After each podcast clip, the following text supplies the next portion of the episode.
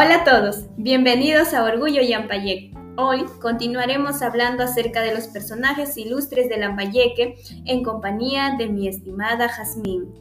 Así es, querida Rosy. Y ustedes, acompáñenos e informarse de datos muy relevantes para nutrir nuestros saberes previos podcast escucha.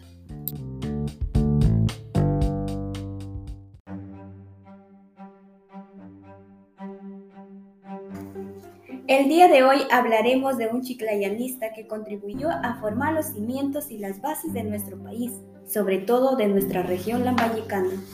Es muy curioso, Roxana. ¿De quién hablaremos? Dímelo ya, por favor, porque nuestros amigos oyentes y yo hemos preguntado esa interrogante en alguna oportunidad y es fundamental que se aclare estas dudas. Estoy de acuerdo contigo, Jazmín. Por eso pasaremos a hablar sobre su vida. José Leonardo Ortiz nació el 13 de octubre de 1782 en la casa situada en la esquina que forman las calles Elías Aguirre y 7 de enero, que ahora es ocupada por la compañía de teléfonos y que en aquellos tiempos era conocida como la Casa de los Ortices. Por supuesto, Roxana, nuestros oyentes también deben de saber que su padre, don Francisco Ortiz, era un hombre de muchas iniciativas y decidió para realizar grandes empresas. Estaba entregado a la agricultura, ganadería y comercio, y su madre, doña Juana Salcedo, era una mujer entregada a sus quehaceres domésticos. Por supuesto, Jazmín, te comento que en los años 1820 José Leonardo Ortiz ya tenía 38 años y siendo gobernador de Chiclayo se entera de la llegada del general libertador don José de San Martín y no duda en participar en la lucha por la independencia. Es así que el 27 de diciembre de 1820 se proclama por primera vez la independencia, pero en el pueblo de Lambayeque. Oh, qué interesante, Roxana. Pero, ¿por qué estamos hablando sobre don José Leonardo Ortiz? ¿A poco logró algo muy significativo en nuestra región? Cuéntame, por favor. Por supuesto. El 31 de diciembre de 1820 fue nombrado en Cabildo Abierto jefe de gobierno de Chiclayo al declararse independientemente de España.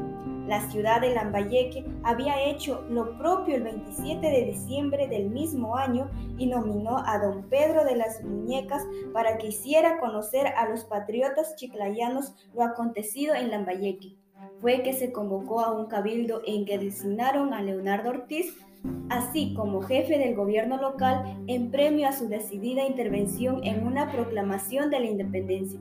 Todos juraron abiertamente estar de acuerdo con lo sucedido en la ciudad de Lambayeque y se comprometieron a presentarse cuando se hiciera el llamado a luchar contra el dominio español.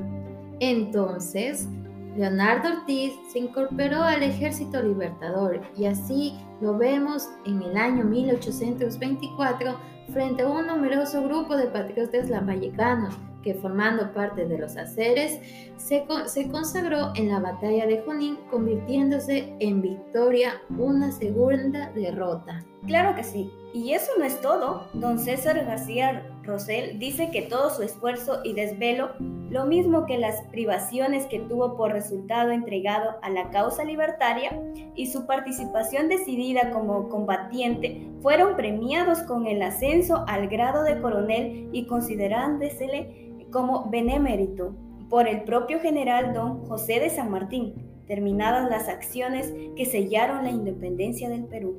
Oh, qué interesante de verdad, Rosana. Estoy muy contenta por estos datos. Fue un hombre que aportó a los ideales de la libertad, pero también se procuró por los pobres y desamparados. Fue conocido así por sus paisanos como un hombre del pueblo. Qué grandioso, ¿verdad? Claro que sí, ¿no? Se nota que fue un hombre solidario. Te comento, Chiclayo, su, tierra natal, siempre lo recuerda, su nombre lleva una importante arteria de la capital del departamento, así como un distrito de la misma, pero aún la comunidad lambayecana está en deuda con quien tanto quiso y tanto trabajó por el pueblo y por sus paisanos. ¿En serio? Entonces, solamente podríamos mejorar y mantener esos ideales para construir una gran población.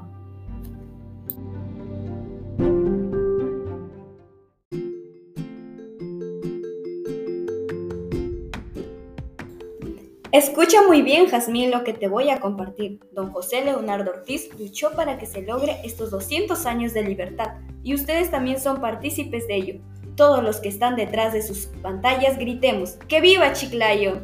Claro, que viva Chiclayo. Bien, hemos culminado con este episodio. Compartimos datos muy precisos para ustedes. Esperemos les haya gustado y recuerde siempre sintonizarnos y visitar nuestra página.